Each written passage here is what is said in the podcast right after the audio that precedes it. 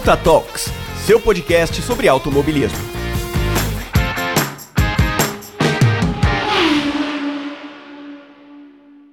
Olá, ouvintes do Ponta Talks, tudo bem com vocês? Aqui é a Rafaela, mais uma vez com o programa mensal do dia 5 e dessa vez a gente vai falar sobre o documentário que foi muito comentado, que é o documentário do Schumacher, muita gente esperou é, para assistir, querendo saber como que o Schumacher tá, querendo saber qual foi a proposta do documentário. E bem, eu trouxe uma convidada especial aqui que sabe muito sobre o Schumacher e que também assiste e que já até conversou comigo sobre o documentário para poder comentar com vocês quais foram os pontos altos, os pontos baixos que a gente, de modo geral, deste documentário. Mas antes da gente entrar no programa, de fato, aguarde e escute o quadro de recados que tem uns recadinhos muito importantes.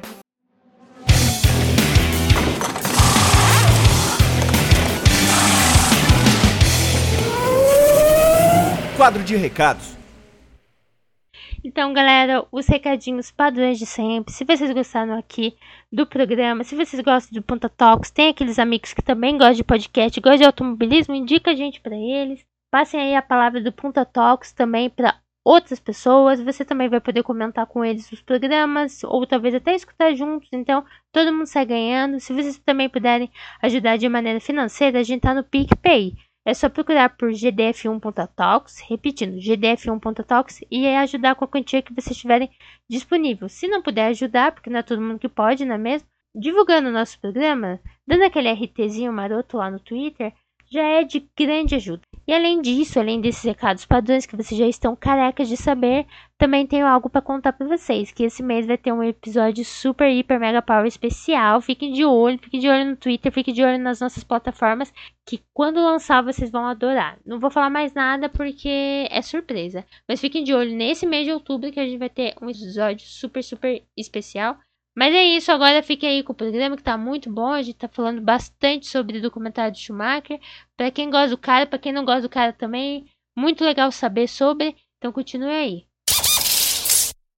Olá, gente, estou aqui com a convidada que vocês já estão careca de saber quem é, porque já participou de vários Punta Talks vai participar de outros também, porque a gente ainda tem que fazer o resumão do que foi a temporada de Fórmula 1 que nem acabou ainda. E é ela, a Débora, do Boletim do Paddock. Débora, seja bem-vinda. A escolha foi proposital, tá? Porque ela é super fã do Schumacher, então não podia convidar outra pessoa senão ela para poder falar do documentário do homem. Hum. Oi, pessoal. Oi, Rafa e todo mundo que escuta o Ponta Talks. Eu tô muito feliz com o convite e vamos aí falar do homem, falar desse documentário que a gente já teve algumas opiniões parecidas, né? É, exato. Também vou falar que foi tendencioso o negócio aqui. Eu trouxe alguém que tem a mesma opinião que eu em muitas coisas desse documentário. Tem alguns pontos até que a gente acabou é, conversando que a, a, Débora viu de modo diferente e, e, do que eu vi. Mas de modo geral, acho que a gente tem o mesmo consenso sobre o documentário, por isso que eu trouxe ela, até porque a conversa vai ser mais fluida até nisso.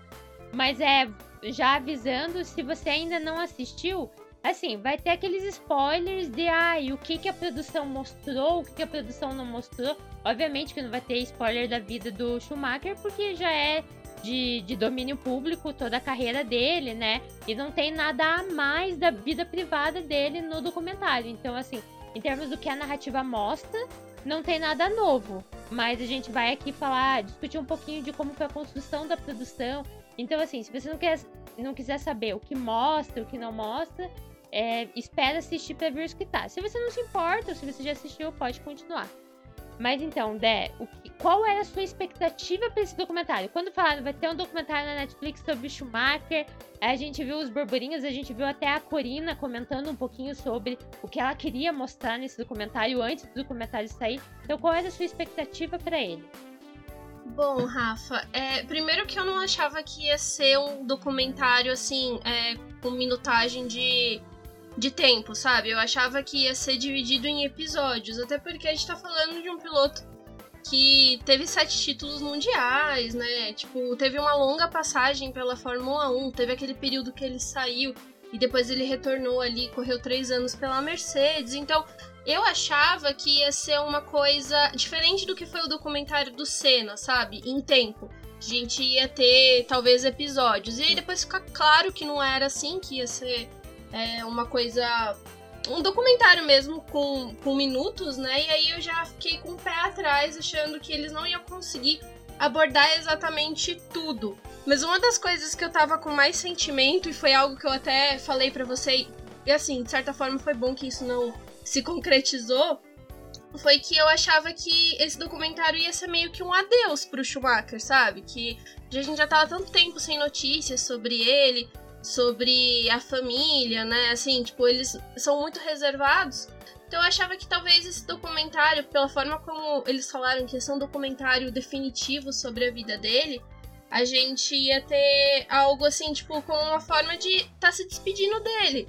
Tipo, é, é isso, pessoal. É, a vida do Schumacher está se encerrando aqui. E eu acho que eu tava esperando mais detalhes, como é, tinha sido mencionado pela Corina também, falar um pouco mais sobre a vida dele, porque o que eu achei bem interessante na época que divulgaram esse documentário foi que eles falaram que iam mostrar ele como a família via ele, não só como piloto, né? Tipo, que a gente ia ter detalhes mais sobre a vida dele reservada, sobre como era com os filhos, tipo, que eles conseguiram absorver do Schumacher que a gente, como fã ou como público, não pôde absorver, né? É, então, eu acho que não só você, Dé, mas eu também, e eu acho que, de modo geral, muita gente tava esperando ver é, algo mais íntimo é, do Schumacher, porque a gente sabe, ele sempre foi uma pessoa reservada. Claro, a gente não esperava que ia ter, assim, ai, intimidades assim escancarada na tela, mas realmente esperava um pouquinho mais dessa intimidade. E, e o, o documentário focou realmente mais na carreira dele, né? Não, não mostrou tanto esse lado. Claro, a gente teve alguns momentos até que os depoimentos dos convidados ali trouxeram um pouquinho dessa intimidade, mas nada tão assim novo para ninguém, né? E, e daí a gente entra nessa questão do que foi mostrado da carreira dele. Porque igual a Débora falou, pô, Michael Schumacher, primeiro heptacampeão, tipo, por enquanto o Hamilton não bateu o título dele, não se sabe se vai bater, se vai ficar a mesma coisa. Então, querendo ou não, o cara, pô, o cara fez história, o cara é história da Fórmula 1, ele é muito importante, ele é uma lenda pro esporte. E a gente imagina um tempo mais de tela, né? Até porque duas horas que são o documentário não é o suficiente para mostrar tudo que foi todos esses anos dele dentro do automobilismo. Então daí eu já puxo isso para você, Dé. Como que você acha que foi a construção de mostrar a carreira do Schumacher dentro da Fórmula 1 no documentário? Bom, é, eu achei que falharam muito, né? Primeiro que assim, a gente pode dividir esse documentário talvez em duas partes. Uma primeira parte bem sucedida e uma segunda parte com falhas. Eu acho que a primeira parte ali que a gente tem é o começo dele, não mostrou muito ali a época do kart, mas mostrou algumas coisas, né? Eu acho que para mim, assim, que leu algumas coisas sobre o Schumacher e tá meio que careca de saber da história dele, eu esperava que talvez o pai dele é, tivesse conseguido passar um pouco mais pra gente do que foi a vida deles na época do cartódromo, por exemplo, né? Porque o pai dele trabalhou, era caseiro de um cartódromo.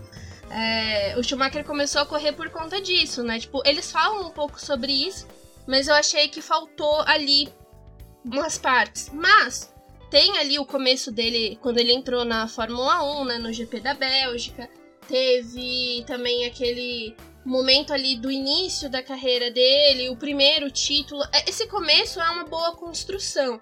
Depois, eu achei que faltou caracterizar melhor os personagens que fizeram parte ali da vida do Schumacher, né, dentro das pistas, e também faltou caracterizar os sete títulos dele, porque eu tenho a impressão que eles conseguiram mostrar muito bem quem foi o Ayrton Senna nesse documentário. Tipo, eu tenho certeza de quem foi o Senna e de quem foi é, o Senna pro esporte, o impacto que ele teve pro Schumacher mas eu não consegui ver o mesmo impacto que o Schumacher teve para Fórmula 1, sabe? Então eu divido esse documentário em duas partes. E essa segunda eu não, não saí com aquela sensação de que o cara tinha sete títulos, sabe? Tipo, eu sei porque eu gosto, e muita gente aí que tá escutando o podcast também sabe. Mas talvez alguma pessoa mais leiga que pega esse documentário não consegue entender a importância que ele teve pro esporte. É, não, eu, eu, eu tive essa mesma sensação e foi muito, é, foi muito bem construída toda a década de 90 até do Schumi. E daí eles construíram aquela narrativa de ai, é, o quão, assim, anos passaram desde que ele entrou na Ferrari para ele conseguir, conseguir por fim o primeiro título dele, tudo como a mídia tratou isso, como que foi e tudo mais. E é até interessante porque de ver a construção do Schumacher como piloto trabalhando com a equipe, que o carro não caiu na mão dele sendo é, uma sensação, né? Pelo contrário, houve uma construção e eu acho muito legal ressaltar isso, principalmente para quem ainda acredita que o Schumacher só sentou lá e dirigiu o carro. Então isso foi legal mostrar. Mas aí tem essa narrativa, igual você falou, foi dividida em duas partes. É até 2000. Depois de 2000, é simplesmente como se a carreira do Schumacher, tipo, não tivesse nada, sabe, para mostrar. Porque mostrou esse primeiro título com a Ferrari e se esqueceu do resto. Daí eles citam assim, ai, o momento que ele foi heptacampeão. E eu fico, gente, vocês literalmente tacaram na tela assim, ai, foi heptacampeão, como se não fosse nada. E ele literalmente foi o primeiro heptacampeão da Fórmula 1 e foi o primeiro cara que conseguiu bater o Fanjo, que foi quem começou aí é, a Fórmula 1, né? Foi lá no início da Fórmula 1 que o Fangio conseguiu cinco títulos. E desde então ninguém conseguiu bater aquilo. Foi o Schumacher que bateu nos anos 2000 e não mostrou isso, né? Eu acho que fica é, uma sensação de não mostrou a real grandeza que, que ele tem, igual você falou. Mostrou muita influência do Senna, como o Senna era visto como um gigante pro esporte e como o Schumacher estava chegando ali para tentar ameaçar ele. Eu quero ressaltar isso também porque eu li muita gente que interpretou é, que o documentário colocou o Senna muito como vilão e eu não vi isso. Pelo contrário, eu tive a sensação de uma narrativa de tipo, o Senna morreu e daí o Schumacher apareceu. Como se o Schumacher não pudesse ter batido o Senna é, de frente, sabe? Eu, tipo, essa foi minha interpretação da narrativa. E eles super colocaram Senna como um personagem muito importante. Então eu não vi esse lado de vilania que algumas pessoas viram. E gente até falando, nossa, como é que a família Senna processa esse documentário? Eu falei, gente, vocês estão. Acho que vocês estão um pouquinho alterados. Não foi isso. Se você não assistiu ainda o documentário, você quer saber, não foi isso. Pelo contrário, eles deram uma um grande destaque pro que o Senna fez e eu concordo com a Débora, assim. Mostrou tanto isso e se esqueceu também de toda a construção do Schumacher ser o que o Schumacher é, a referência que ele é, né?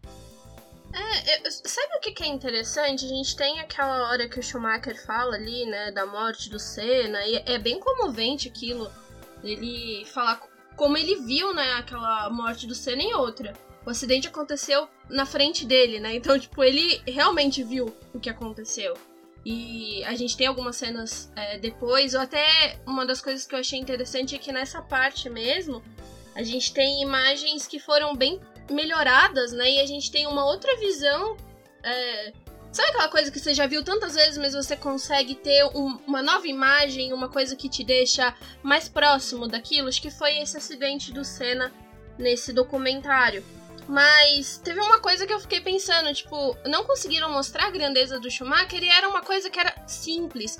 Meu, ano passado a gente teve a entrega do capacete do Schumacher pro, pro Hamilton, sabe? Tipo, era uma coisa. Sabe, era uma imagem que você podia ter pegado assim, colocado 5 segundos, que eu acho que já ia dar um impacto diferente. Foi que nem as poles que o Hamilton conquistou que a Fórmula 1 fez aquele videozinho, tipo, mostrando um corte de cada pole do cara, para poder mostrar, tipo, quantos, quantas vezes ele fez aquilo e fez muito bem. Tipo, pro Schumacher, se eles não tinham tanto tempo de tela, eu acho que faltou isso, sabe? Mostrar o número de vitórias que o cara teve, tipo, o número de títulos. Isso poderia ser resolvido em pequenos frames, para poder dar essa sensação pra pessoa que tá assistindo, pelo menos. É, e não é difícil, né? E daí a gente tá falando mais uma vez, é de como a Netflix parece, porque a gente tá falando de uma produção Netflix, parece falhar com isso, né?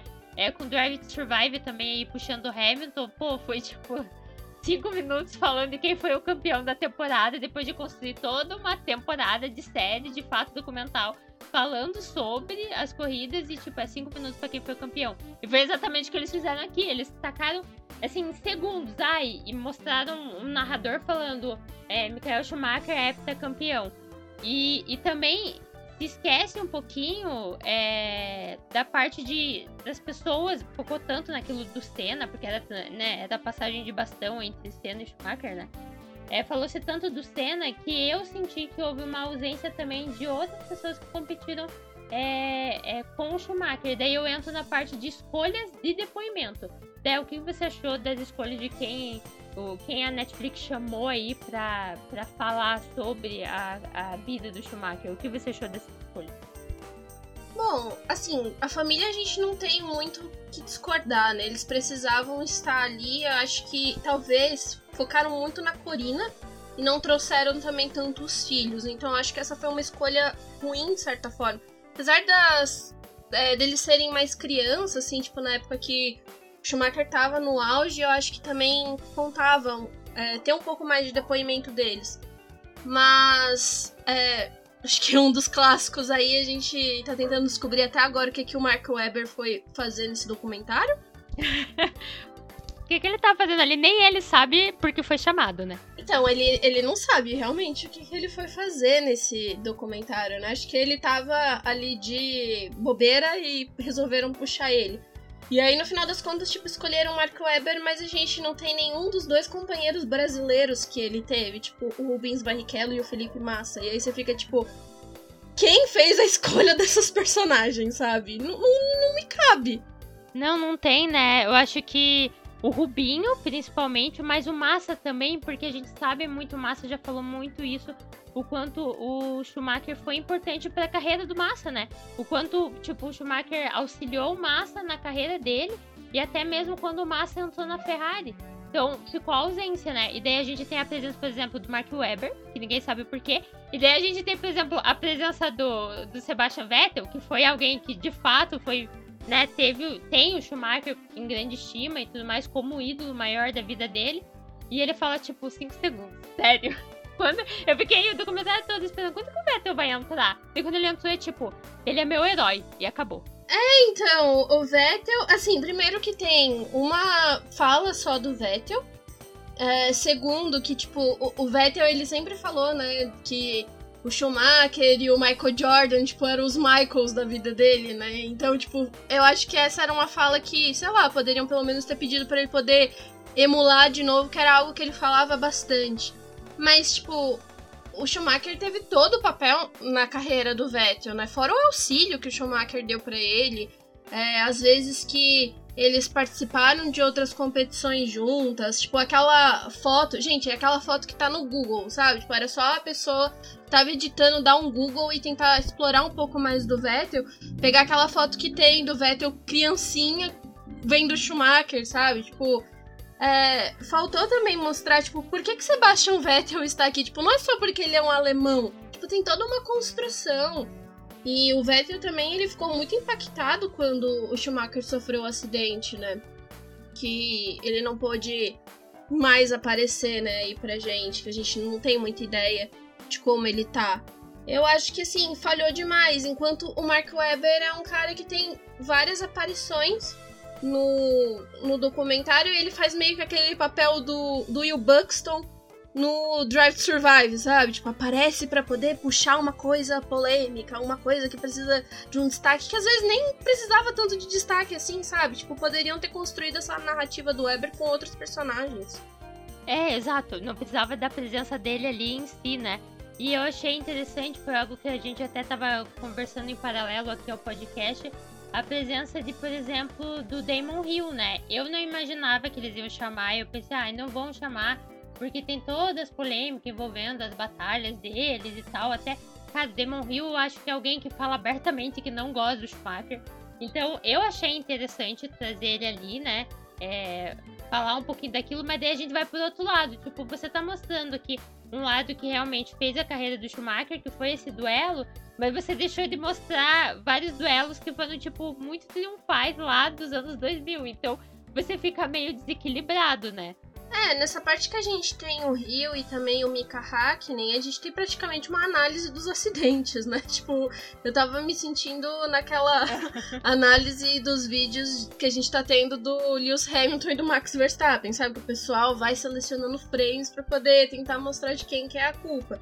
E, tipo, todo mundo já sabe o que, que aconteceu, sabe? Todo mundo já tem ideia do que passou pela cabeça do Schumacher. Tipo, aquilo ali não era uma novidade. Então, realmente, tipo, eu acho que é, era interessante mostrar essas pessoas, até para poder mostrar esse lado vilão que muitos têm do Schumacher, né? Que o pessoal É, acho que muita gente talvez vai se identificar aí, que muita gente chamava ele de Dick Vigarista, né? Então, acho que foi legal trazer esses personagens, mas faltou realmente, como você falou. O pessoal dos anos 2000 foi completamente esquecido. É, e daí a gente fica nisso de. Aí é muito bom a Netflix, né? Tá trazendo aí bastante conteúdo, seja produção é, dela, é, ou ela tá comprando para pôr no, no, no, catálogo dela sobre automobilismo, mas é algo que eu vi muita gente pontuando, e eu também concordo, que também tem uma, uma falha assim é, de estrutura que eles estão falando de algo e eles estão mostrando imagem de outra coisa. Isso aconteceu muito em Drive Survive, tipo, você tá falando do GP de Monza e tá mostrando imagem do GP da Rússia. Eu acho que aqui também aconteceu, e principalmente nos momentos que o Mika tava falando, né? Então mostra, por exemplo, fala, ai, porque eles tinham. Isso a gente vale lembrar que o Mika e o, e o Schumacher, eles tinham uma relação, assim, que era, é óbvio, rivais em pista, sim, mas a gente sabe que fora da pista eles tinham uma relação de respeito muito grande. E daí você mostra, por exemplo, ah, eles em duelo e tal. E daí eles mostram uma cena que é uma cena para mim que é icônica, que é uma ultrapassagem que o Mika fez em cima do Schumacher e o Schumacher pergunta, cara, como que você fez isso? E ele mostra assim com as mãos como ele fez. E a narrativa que tá mostrando, o que eles estão falando, é exatamente dos duelos e batidas que eles tiveram. Então dá a impressão que na realidade os dois estão discutindo, sabe? Eu sei o que tá acontecendo, mas tipo, e as pessoas que não sabem? Na realidade, o Mika tava querendo mostrar pro Schumacher o que, que ele fez, como que foi que ele fez aquela ultrapassagem e tal. Então eu acho que isso aí é outro ponto que falha bastante nas produções da Netflix. É eles narrarem algo e mostrarem outra coisa. Não, fora isso, ficou muito clássico o final ali que eles mostram uma volta que é o Rubinho, né? Não é nem o Schumacher. tipo, eu vi muita gente comentando sobre uhum, isso. exato. Aquela parte do estagiário que acabou editando, né?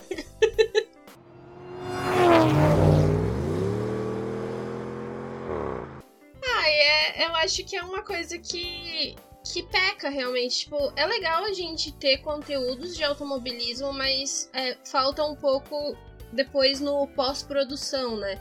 Eu acho que quem lida muito com isso, ou quem é, se liga muito nessas coisas de audiovisual, né?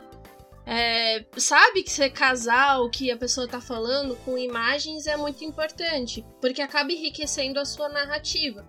Mas eu acho que tem essas coisas que a Netflix acaba fazendo, né? Distorcendo alguns fatos. Tipo, a sensação que eu tive, como você falou do, do Mika, né? Que eles tinham uma relação boa fora das pistas e tudo. No documentário não parece. Tipo, como eles estão analisando e tem realmente essa cena que você falou. Tipo, dá uma impressão de que eles eram, assim, extremamente rivais. Um suportava olhar pra cara do outro. E eles constroem uma coisa que não é real. Então é, é, preocupante. Tipo, a gente sabe que a história do Schumacher já foi contada várias vezes, assim, em sites, em textos, em anuários. Tipo, sempre tem alguém que relembra é, feitos, né? Até mais agora, porque a gente tá vendo que o Hamilton tá muito nessa de quebrou muitos números que o Schumacher tinha que a gente achava que eram inquebráveis, né?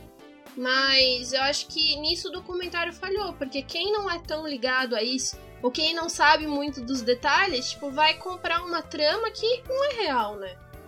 É, não, exatamente. E a gente tá falando de um personagem que, de certa forma, é, é polêmico, é no sentido de, para algumas pessoas, sempre foi apresentado é, um tipo de pessoa e, e para outras outro. Como, como explicar? Aqui no Brasil a gente sabe como que sempre foi mostrado o Schumacher de uma maneira negativa, principalmente por questões com o Rubinho. Ao contrário, por exemplo, na Alemanha, onde ele é de fato um herói, em outros países assim. Então você, você trabalhar com esse personagem, existem esses cuidados. E realmente eu concordo com a Débora nessa parte de não mostrar essa amizade que tem com o Mika, que a gente, como fã, de automobilismo e que acompanha sabe disso, conhece isso. A gente também tá com uma grande leva de fãs mais novos chegando que não pegaram o Schumacher. Então, é, tem aquilo de, ai, quem contou sobre Schumacher para eles? É uma pessoa que, que foi levada mediaticamente para achar ele uma pessoa negativa ou não. Então, já tem essa construção. Então, para você apresentar para essas pessoas, Principalmente pensando que esse documentário tem apoio da família dele, né? A família dele tá ali. A própria Corina falou que queria mostrar um Schumacher diferente para as pessoas. E eu, que acompanho Fórmula 1, conheço a história do Schumacher não tão bem quanto a Débora, mas é, eu consegui pegar uns lances assim que eu gostei, que foi isso que eu falei, ah, da construção que ele teve junto com a equipe da Ferrari de trabalhar para construir aquela Ferrari que foi imbatível por tantos anos. Eu consegui pegar isso de forma, né? Pra mim passou isso, mas talvez para uma pessoa leiga e tal não ficou tão claro. E ao mesmo tempo a gente tá falando aqui de é, recordes que ninguém pensou que iam ser batidos. Foi batido, beleza, foi batido. Mas quando aconteceu, ninguém pensou e também não trouxe essa grandeza com imagens. Se não foi de forma narrativa, também não foi com imagens, como a Débora ali falou, né? A questão de, pô, podiam fazer um compilado assim, bem louco, de quantas corridas ele ganhou e como, tipo, era um disparate do, de quantas corridas ele ganhou pro segundo colocado de mais corridas que tinha na história da Fórmula 1, né? É, realmente acho que falhou nisso. E foi um cuidado que eles não tiveram com uma figura que, que eu acho que tem que ter cuidado. É uma figura que, por mais que seja, vamos dizer, o Schumacher sempre foi reservado, mas a gente tá tratando de um documentário que mostrou. 90% do documentário é sobre a carreira do cara. Então, é um cara que a carreira foi muito pública. Então, você dá um Google é, é fácil de você achar qualquer coisa, né? Eu não sei o que eles quiseram construir. Eles trouxeram até é, narradores, é, jornalistas é, da Alemanha, né, para fazer. Então eles tivessem cuidado de pelo menos trazer alguém que é, pessoas que fossem do país do cara e tal.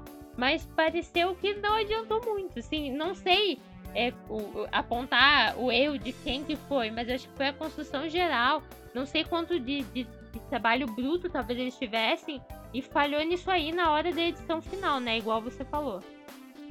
Eu acho que é, é bem complicado quando você faz um documentário, como você falou, né? Você selecionar as pessoas que vão estar ali para poder fazer a narrativa daquela história, ainda mais quando eles estão trabalhando com um personagem que é muito polêmico. Mas uma das coisas que eu fiquei pensando é essa geração que veio agora, muito porque começou a assistir o Drive to Survive, ou essa geração que a gente tá vendo, porque obviamente a Fórmula 1 está se atualizando, a gente está tendo um grid que está mudando, que está tendo a chegada de pilotos mais novos, então essas pessoas que são mais novas que a gente também começam a se identificar. E a gente tá falando assim, tipo, eu e a Rafa, a gente passou dos 25 anos, né? A gente ainda não tem 30, mas a gente tá nessa linha. Mas a gente sabe que tem gente que tem 14, 15 anos que tá assistindo Fórmula 1 agora. Tá se identificando no esporte por conta de um Lando Norris, de um é, desse pessoal mais novo, Charles Leclerc. Mas depois que eu terminei de assistir o documentário, eu fiquei com aquela sensação de. E uma pergunta na minha cabeça, talvez essa geração faça. É, por que, que contaram a história do Schumacher e não contaram a história de outro piloto? Porque a gente não consegue entender a grandeza que ele tem. Tipo, por que, que eles estão contando a história desse cara, mas assim, não faz muito sentido depois que você não consegue retratar o que foram os sete títulos dele. É, uma das coisas que eu gostei muito foi aquela parte ali que ele. que a Ferrari ficou com dúvida se deveria ter permanecido com o Schumacher ou se deveria trocar pro Mika Hakkinen por conta é, da demora que o Schumacher teve para poder entregar os títulos, né, e para poder entregar realmente resultados com a Ferrari. Tipo, uma das pessoas que poderia ter contado muito bem e ter falado sobre isso era o Vettel, sabe? O Vettel acabou de passar por isso. Ele saiu da, ele chegou na Ferrari com o mesmo sentimento que a Ferrari tinha de ter um Schumacher e de ser o alemão que ia trazer resultados para a Ferrari e foi chutado porque a Ferrari não teve a mesma paciência que teve com o Schumacher. Então, tipo, por que, que a Ferrari teve essa paciência com o Schumacher naquela época? Se eles tinham a opção de ter escolhido outro piloto, sabe? O que que foi para a própria Itália, né? Porque eles falam da grandeza que a Ferrari tem, mas eu acho que também para muita gente que é, chegou agora na Fórmula 1, eu vejo que algumas pessoas não entendem a grandeza que a Ferrari tem, o que, que é esse nome Ferrari, o que, que é a história da Ferrari.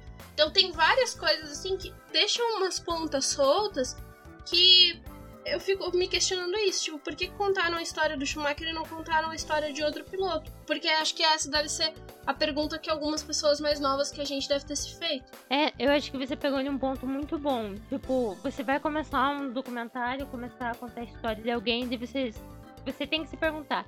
Por que, que eu vou contar? Por que é interessante contar a história dessa pessoa? E daí você faz todo o projeto, no final você vê o projeto. Você se pergunta, isso respondeu a minha pergunta? Eu acho que esse documentário de Schumacher não respondeu essa pergunta. Porque assim, é... não mostrou tudo que podia mostrar e fica aquela sensação de pô, eu terminei, eu me emocionei muito, e a gente vai logo entrar nesse ponto, eu me emocionei muito com o documentário, mas eu terminei também com aquela sensação de, poxa, espero que façam outro documentário em outro momento, porque não foi suficiente. É, eu fiquei com a mesma sensação, assim, tipo, como eles tinham vendido o documentário como um documentário definitivo sobre a vida do Schumacher, Acho que não, gente. Podem se animar aí para poder fazer outro documentário e realmente contar a história do Schumacher. É, eu acho que é um cara que nem precisava ser um documentário, sabe? Uma série ia ser interessante. Ou talvez um estilo de documentário mais parecido com o que foi o da Williams, que contou, né, a história do, do Frank Williams e da esposa dele. Tipo, ali a gente tem uma outra dimensão do que foi o acidente do Frank Williams. Tipo, a gente entende a importância do, do Frank Williams e da Williams em si pro campeonato de Fórmula 1. Mas a gente, talvez nesse documentário, não entendeu a importância do Schumacher e da Ferrari também para Fórmula 1, porque falar de Schumacher é também falar sobre a, a Ferrari, né? E é, eu tô com você, Rafa. Eu espero que em outro momento a gente tenha um outro documentário aí, uma série, alguma coisa, alguém que consiga explorar mais desse personagem. A gente terminou agora o documentário e já quer outro, né? Por favor, vamos fazer outro. Mas é, entrando na parte então que por fim que tava todo mundo querendo, meu Deus, a galera tava sonhando alto de que ia ter detalhes sobre como tá o Schumacher aí. Já vai fazer nove, nove anos acidente, meu Deus, é muito tempo. E, e daí a gente teve assim, os momentos finais foram os momentos assim para dar um pouquinho abertura sobre isso, porque falar da vida dele não tem como não citar o acidente que aconteceu em 2013, né? E o estado que ele tá agora, principalmente em vista que o, o Mick o filho dele, tá tão em evidência, já que ele entrou na Fórmula 1 esse ano. E daí eles deram abertura disso é, é para a família falar, né? Como a Dé falou, a Corina desde o início teve muito destaque, mas foi só lá pro final, quando foi falar dessa parte mais né, interna e até sofrida, assim, vamos dizer, colocar nos filhos dele. E, e nossa, me doeu, assim, eu acho que o depoimento do, do Mick Schumacher foi o mais realista. A gente a, a, minha percepção, a percepção que eu tive, eu até conversei com a Débora, porque a gente tá fazendo esse podcast, mas a gente conversou muito sobre o documentário depois que a gente terminou de ver. E eu senti que a Corina é alguém que tem muita esperança. É alguém que tá mantendo ali, que fala, ai, mas ele tá aqui com a gente e tal. E ao mesmo tempo que a gente teve um paralelo com o depoimento do Mick Schumacher, que, que me parece que é totalmente ao contrário, assim. Que a situação que o Schumacher está agora é uma situação muito triste, que eles não têm qualquer tipo de retorno do Schumacher. O Schumacher, talvez. Eles não falam, tá, gente? Quem não assistiu ainda não sabe, eles não falam qual é a situação real do Schumacher, o que tá acontecendo. Mas pelo depoimento do Mickey, a gente, a gente sente que sim, o Schumacher não tá dando nenhum retorno. No sentido de ter uma consciência e poder mostrar para eles que ele tá entendendo algo. Então a gente tem um lado a Corina, que parece estar tá super esperançosa, parece que o Schumacher tá ali, tá super bem, tá com eles, ao mesmo tempo que a gente tem as crianças. As crianças que já estão?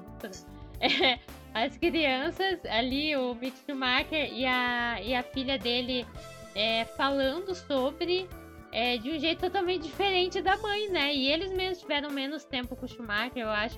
Tem uma parte ali que o Mick fala sobre criar memórias, né? E que ele vive com as mesmas memórias sempre, e que é super injusto isso, dele não poder criar novas memórias com o pai dele. Nossa, na hora que ele falou isso, gente, eu comecei a soluçar, porque eu falei, cara, que injusto o menino tá na Fórmula 1 ser filho do Michael Schumacher, uma das maiores estrelas, se não ainda a maior estrela da, da Fórmula 1, e ele não ter esse apoio do pai, né? Esse, eu acho que esse momento foi um momento realmente reservado, assim, pra gente é, entender a situação que o Schumacher tá agora. Como que você se sentiu, né, vendo tudo isso?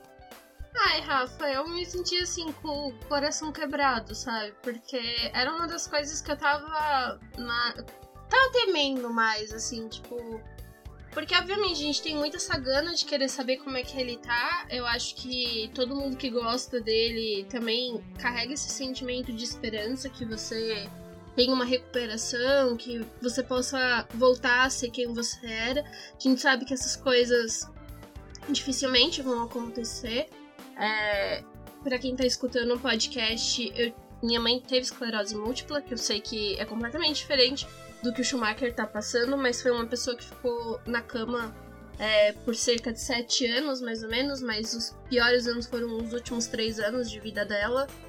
E, assim, a minha mãe ainda conversava com a gente, ela podia interagir. E aí, da forma como o Mickey fala, é tipo. Parece que não, sabe? Que ele não consegue nem falar pro pai é, o que ele tá passando no fim de semana e ter um, um feedback, né? Tipo, falar, sei lá, tipo, o, o Mikael ter como expressar para ele, contar alguma coisa, tipo, dar alguma dica para ele. É, essa coisa de você criar novas memórias com alguém que você gosta muito é uma coisa muito pesada, né? Porque é um menino novo, sabe? Tipo, eu. Quando eu vi ele falando isso, eu me coloquei no lugar dele porque eu passei por algo muito parecido.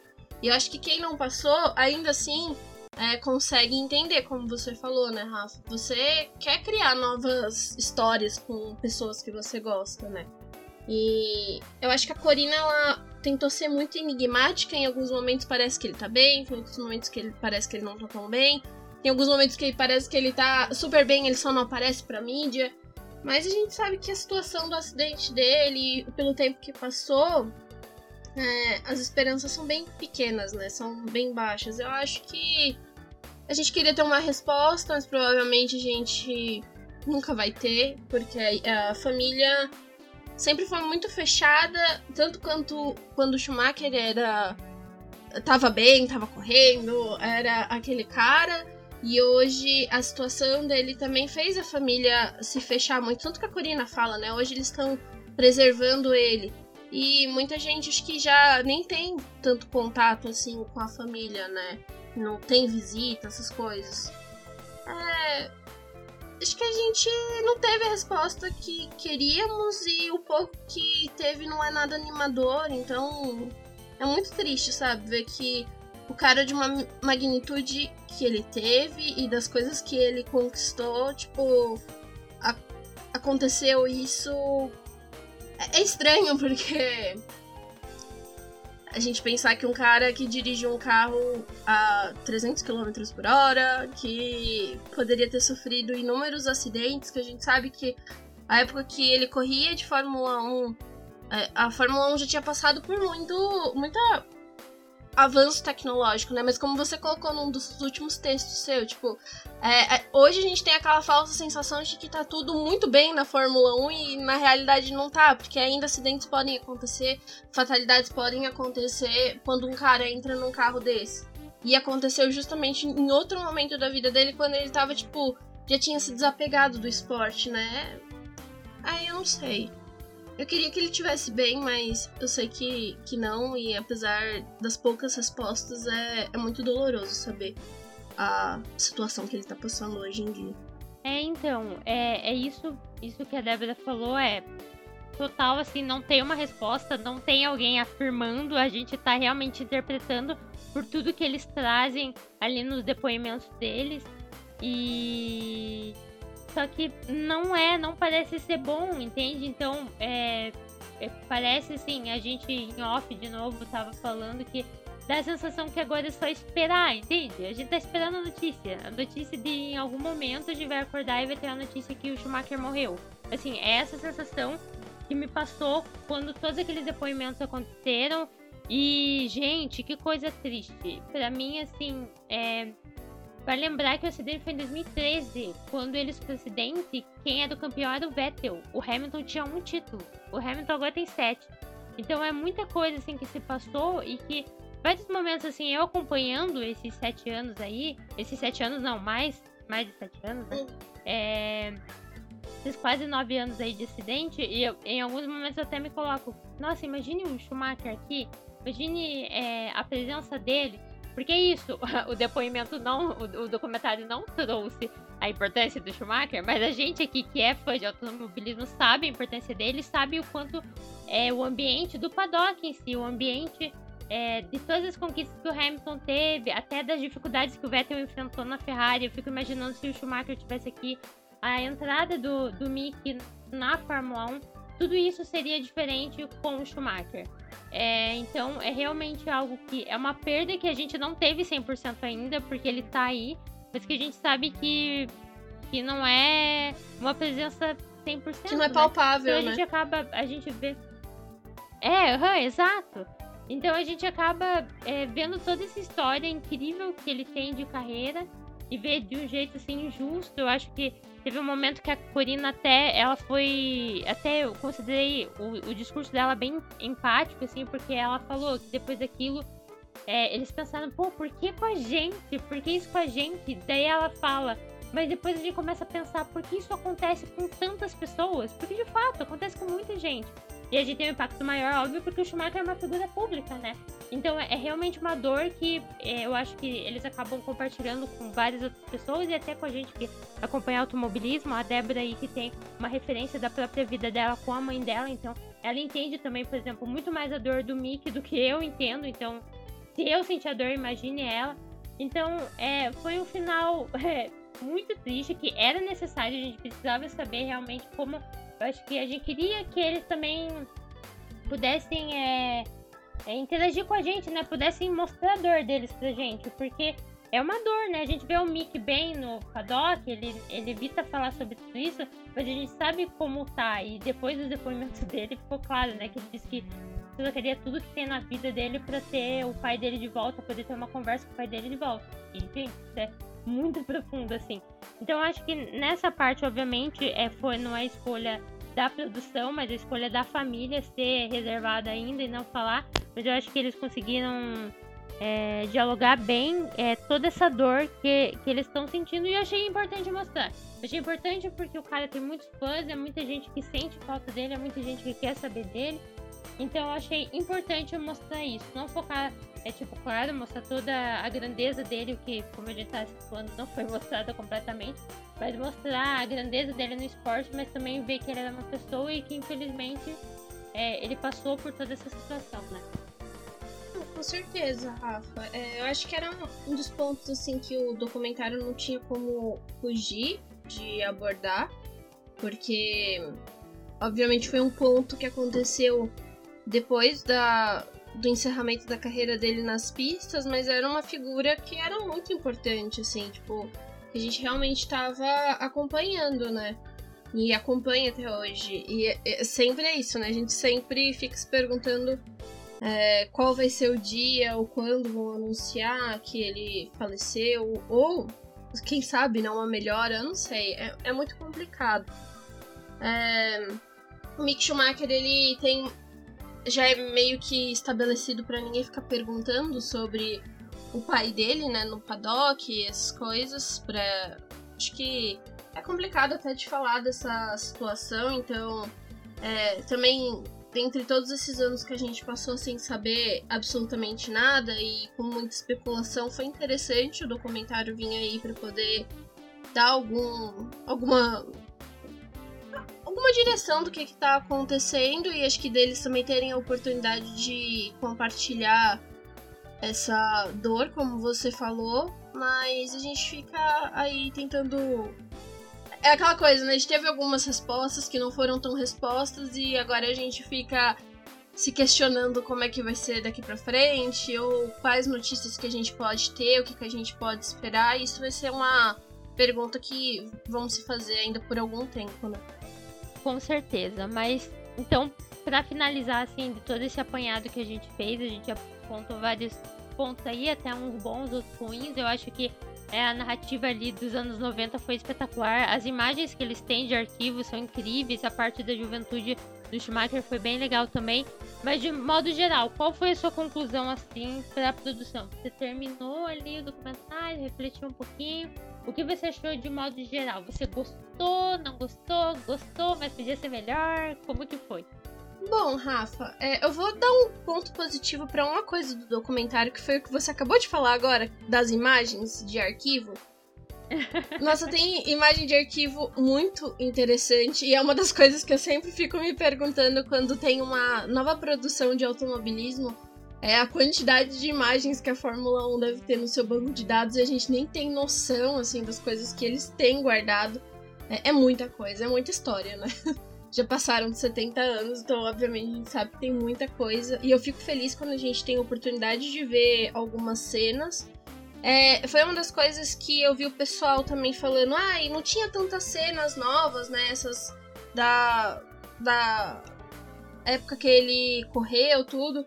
Mas acho que uma que me marcou muito foi aqueles testes que ele fez à noite, que ele dando várias voltas e mostrando quanto que ele era um piloto dedicado. Então, assim, é, nessa parte de fã e de ter conseguido mostrar um pouco da dedicação que o Schumacher tinha e desse cara tão aguerrido que ele foi, é, nossa, um ponto muito positivo pro documentário.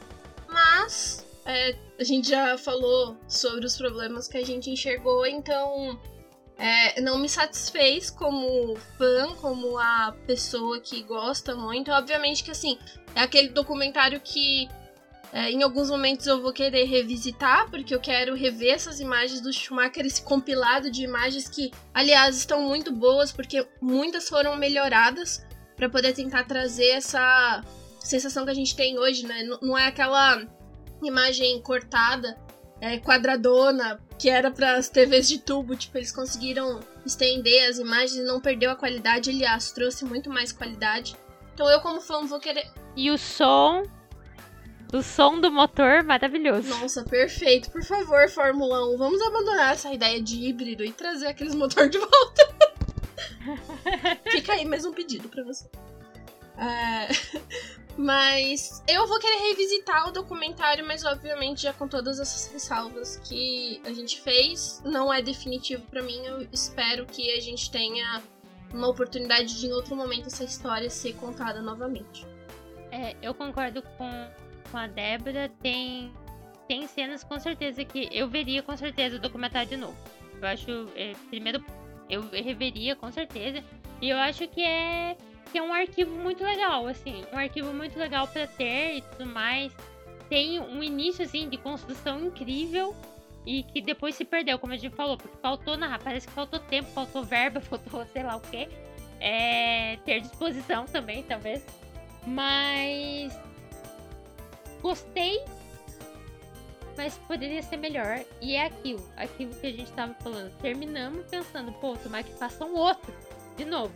Mas Gostei, acho que é legal, é, é, é um a mais. É igual quando você tem um monte de biografia da mesma pessoa e tal. Tem a autobiografia da pessoa e tem várias outras biografias. São várias visões.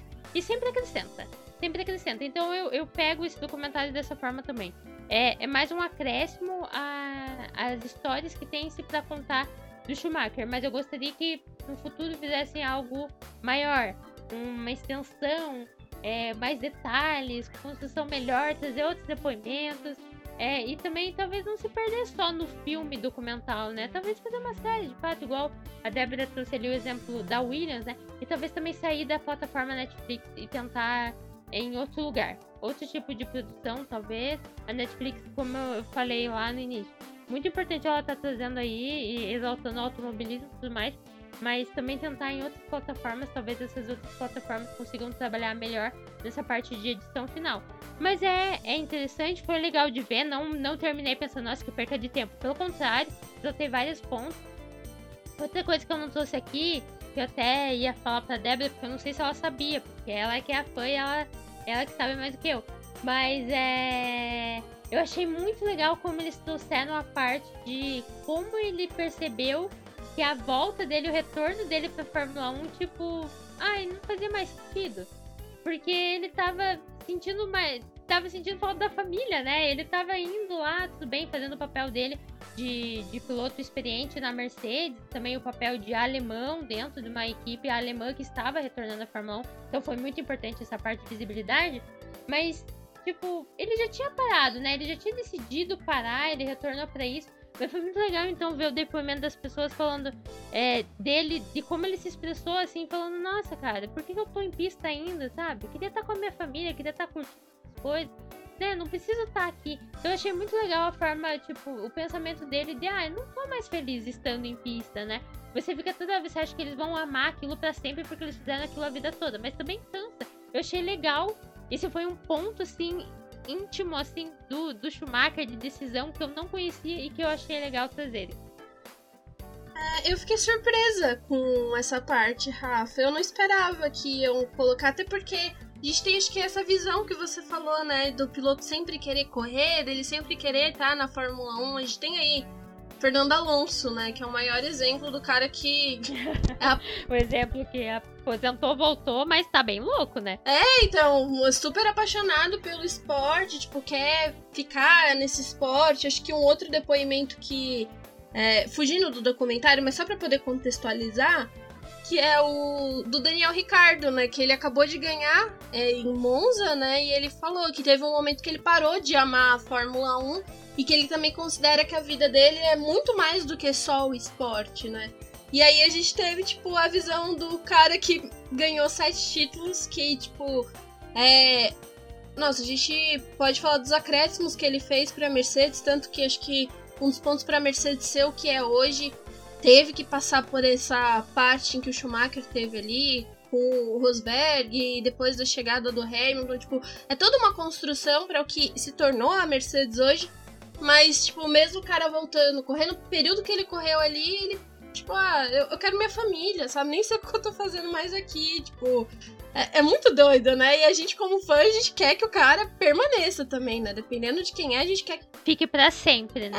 É, eu gostei dessa, dessa parte e principalmente desse momento das imagens que tem dele com a família, porque faz todo sentido, sabe? Tipo, Putz, eu conquistei muita coisa na Fórmula 1, mas a minha família também é mais importante e talvez é tão importante quanto, porque se não fosse eles eu não ia ter tido o suporte que eu tive para poder correr até hoje, né? Tipo, ah, é muito doido, mas eu eu gostei, eu fiquei impressionada é, a forma como eles conseguiram contar isso e conduzir essa história.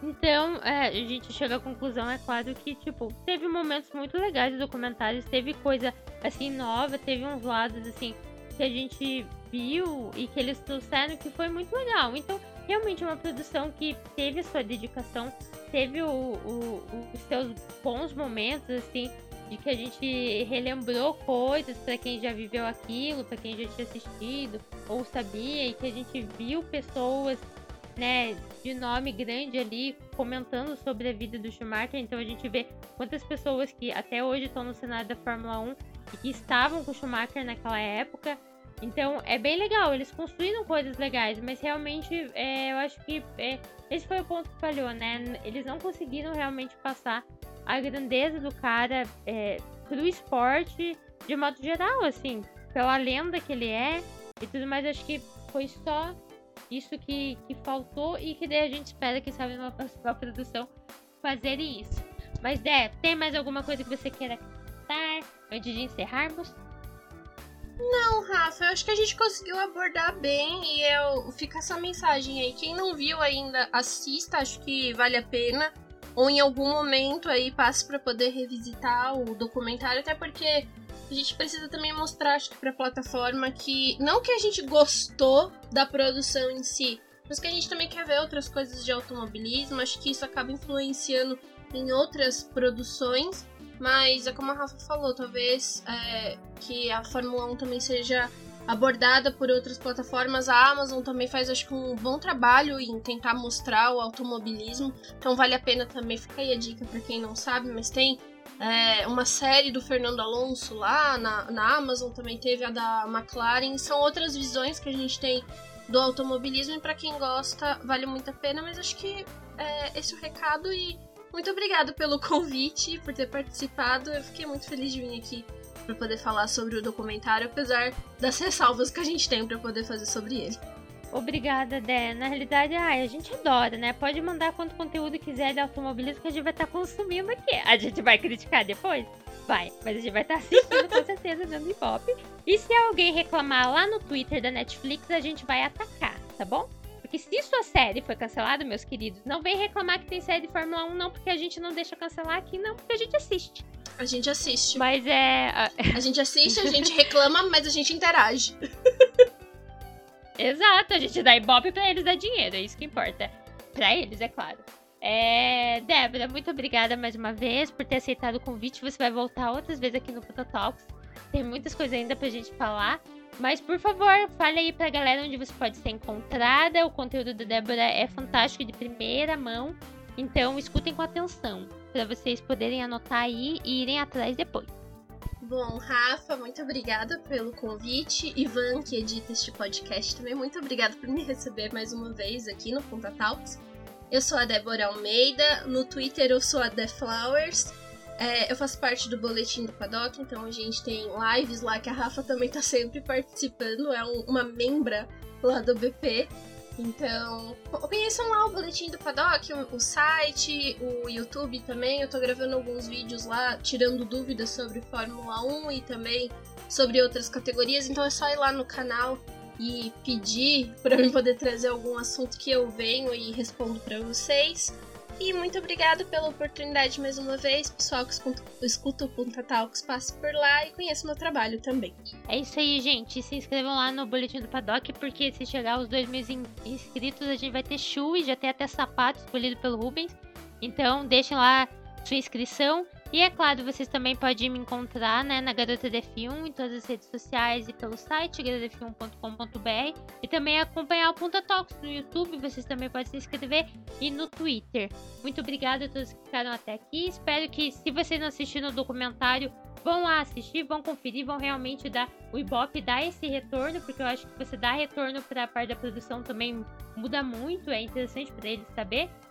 E se você já assistiu, comenta aí com a gente o que você achou, se você concorda com a gente, se acha que a gente só falou besteira.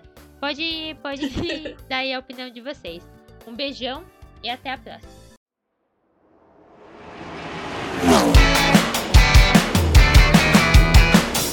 Você escutou Punta Talks.